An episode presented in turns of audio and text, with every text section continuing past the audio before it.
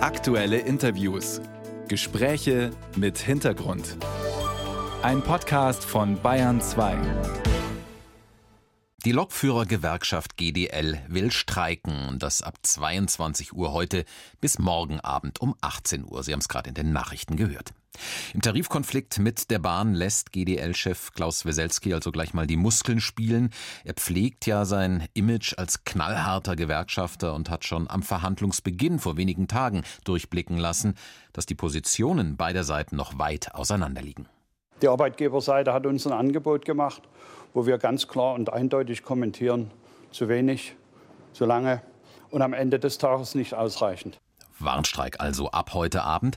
Was heißt das nun für die Millionen Kunden, die jeden Tag die Bahn nutzen? Detlef Neuss ist dazu am Telefon. Er ist der Bundesvorsitzende des Fahrgastverbands ProBahn. Guten Morgen, Herr Neuss. Guten Morgen. Hätten Sie mit einem so frühen Streik der GDL gerechnet? Nein, das hat uns ehrlich gesagt auch ein wenig überrascht. Und wir haben auch immer gefordert, und die EVG hat das auch im Sommer eingehalten, den Streik 48 Stunden vorher anzukündigen, damit für die Pendler ausreichend Zeit äh, besteht, sich auf den Streik einzustellen. Das ist jetzt auch ein wenig kurzfristig, aber sicherlich können die meisten Pendler heute darauf noch reagieren.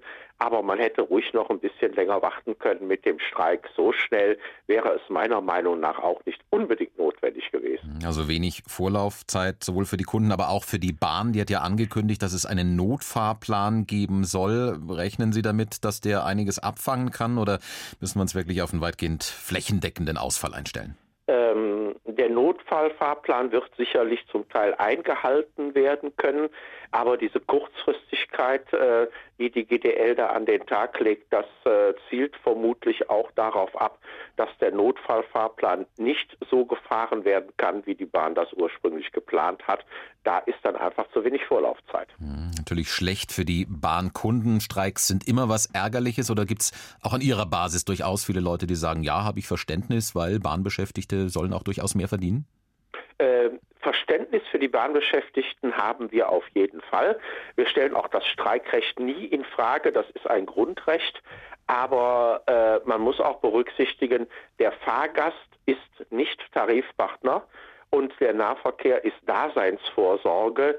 Und ähm, deswegen ist das ein sehr sensibles Thema Streik, gerade im öffentlichen Personennahverkehr und auch im öffentlichen Personenverkehr, im Fernverkehr.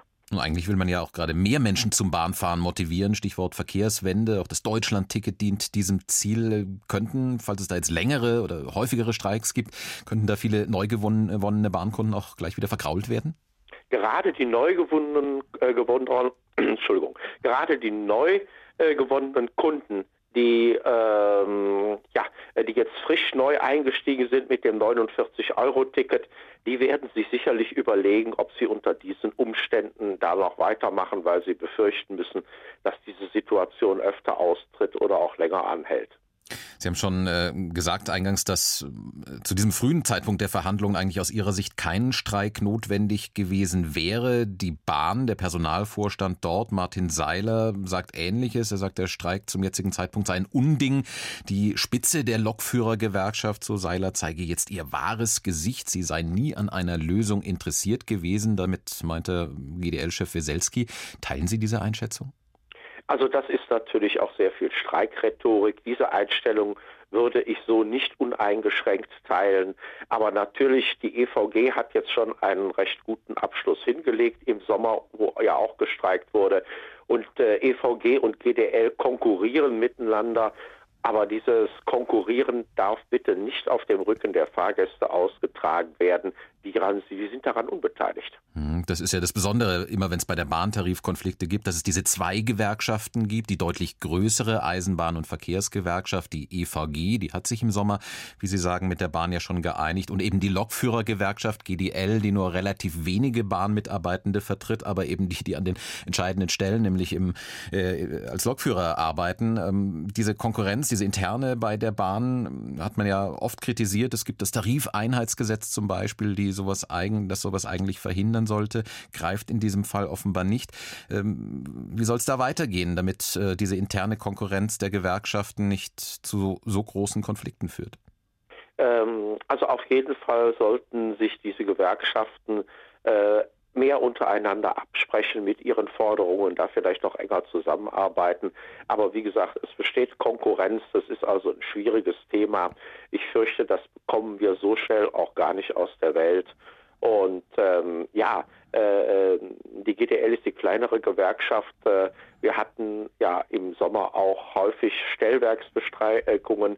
Dann konnten also auch Unternehmen, die nicht äh, zur DB gehörten, also diese sogenannten Privatbahnen, also die nicht bundeseigenen Eisenbahnen, äh, die konnten dann auch nicht fahren, weil die Stellwerke nicht bedient wurden. Das wird jetzt anders sein. Man kann davon ausgehen, dass äh, gerade die Konkurrenzunternehmen der DB AG weitestgehend fahren werden können. Die Lokführergewerkschaft GDL hat also zum Warnstreik aufgerufen bei der Bahn ab heute 22 Uhr bis morgen Abend um 18 Uhr. Das war dazu die Position des Fahrgastverbands Pro Bahn. Der Bundesvorsitzende Detlef Neuss war am Telefon. Herr Neuss, danke Ihnen für das Gespräch. Gerne.